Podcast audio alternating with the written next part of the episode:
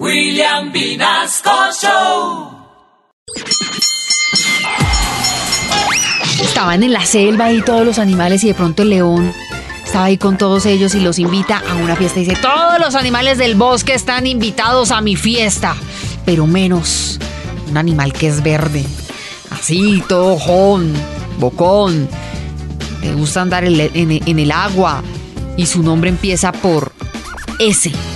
Y llega el sapo y dice, mierda, socodrilo, el león, te tienen la bala. El niño le pregunta al papá. Dice, ay papi, papi, ¿y por qué esos dos perritos están pegados? Y el papá le dice, no, mijo, eso, hay alguien maldadoso que se puso a echarles pegantes.